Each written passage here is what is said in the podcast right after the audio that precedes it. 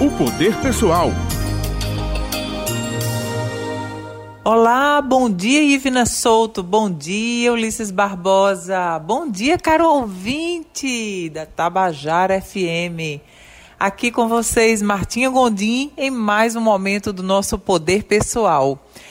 É, semana passada nós falamos sobre um bloqueador de sucesso é, existem alguns bloqueadores da nossa prosperidade, da nossa capacidade de realização.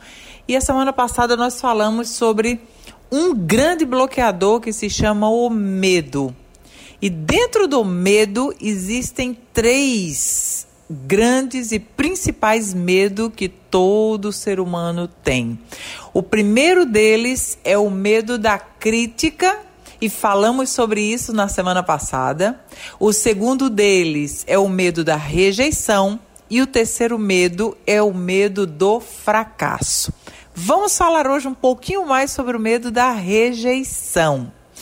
Desde pequenininhos, quando a gente estava lá é, ainda amamentando, ou aquela coisinha bonitinha, todo mundo queria, que todo mundo pegava, todo mundo acarinhava. E desde pequeno nós somos acostumados a sermos amados, a sermos queridos, a sermos é, motivo ali de alegria no ambiente de convívio onde, de onde viemos. E à medida que o tempo foi passando, chegando, chegamos na adolescência, chegamos na vida adulta, e esse mesmo sentimento de querer ser aceito, querer pertencer, querer ser querido, é, desejar ser amado o tempo inteiro, nos acompanha por toda a vida. Quando temos alguma rejeição, é, isso muitas vezes abala profundamente algumas pessoas as pessoas que já desenvolveram a capacidade de lidar com os nãos da vida, de entender que faz parte da vida adulta, da vida de todo ser humano, alguns vão nos aceitar, outros não vão nos aceitar.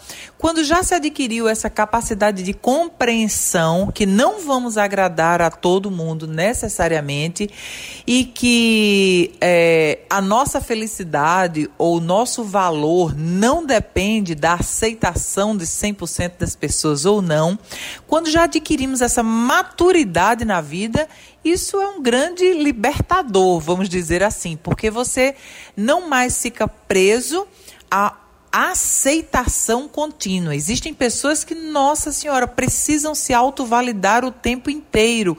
Elas precisam o tempo inteiro receber elogios, saberem que são valorizadas, saberem que são importantes. E se não sentem isso no âmbito onde estão, é, se não recebem esse retorno da, das pessoas em que convivem, elas necessariamente precisam se autoafirmar e dizer isso, e dizer o quanto são importantes, o quanto são boas, o quanto são é, generosas, especiais, inteligentes, enfim. E acaba sendo um pouco é chato de ouvir essas pessoas, né, que se a gente costuma dizer na linguagem comum, se gabam o tempo todo. Então, quando a gente já entra na idade madura, sabendo que, número um, não necessariamente vamos agradar a todo mundo, e número dois, que vamos continuar tendo nosso valor. Você, caro ouvinte, é um ser iluminado que tem o seu valor, independente se algumas pessoas te aceitam, te aprovam ou não. Quem tem que se, aprov se aprovar na vida, quem tem que gostar de você, é uma pessoa que convive 24 horas do dia com você, 365 dias do ano com você, pelo resto de sua vida, que é você mesmo.